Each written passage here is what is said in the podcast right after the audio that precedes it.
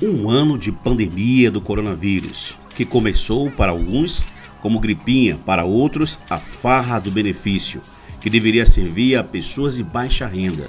Mas até socialites com destaque usufruíram, além de empresários, políticos, militares e até servidores públicos. Mais de 200 milhões de brasileiros assistindo ao líder brincar de escolher ideologicamente qual a vacina que deveríamos escolher para o Brasil, como se a luta pela vida, pela saúde fosse objeto de escolha, o resultado do, do não use a máscara, de não seguir as recomendações da Organização Mundial da Saúde, já estão aí. Já são mais de 275 mil mortes, mais de 11 milhões de casos confirmados em uma situação extremamente grave com essa variante da Covid-19. O Brasil está em torno hoje de apenas 4% da sua população imunizada. Pouco mais de 4 milhões e meio de pessoas. Mesmo sabendo, mesmo sabendo da ineficácia do sistema brasileiro de saúde e sabendo-se que também a única saída para salvar os brasileiros é o imunizante. Mas, às vezes, algumas medidas que são utilizadas para dar resultado não dão.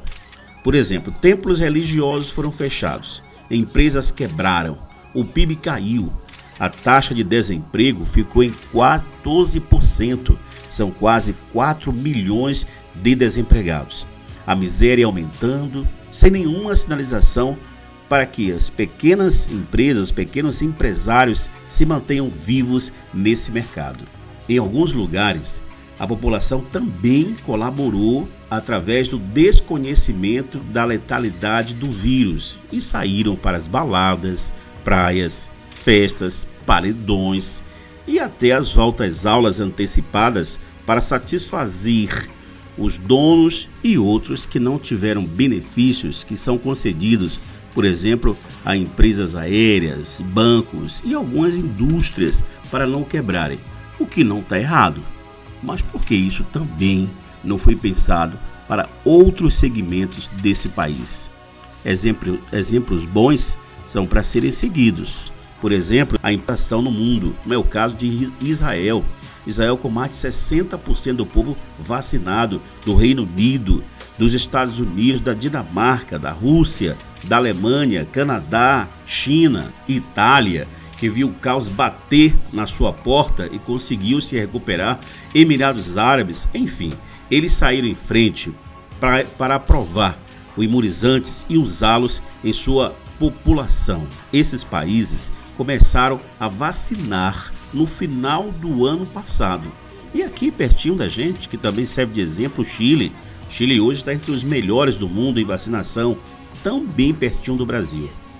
Sem líder para comandar esse processo, uma, uma área de saúde que teve três ministros e agora um militar com zero de conhecimento e estratégia e que é, é comandado por um pseudo líder que zomba do povo e tudo culpa partidos de esquerda.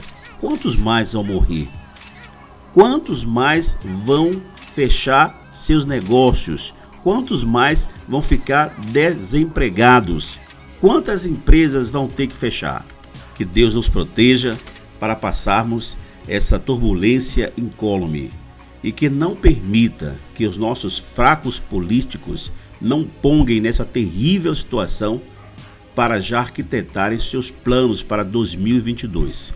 Até porque o povo não está atento, mas o vírus está. E ele não poupa ninguém.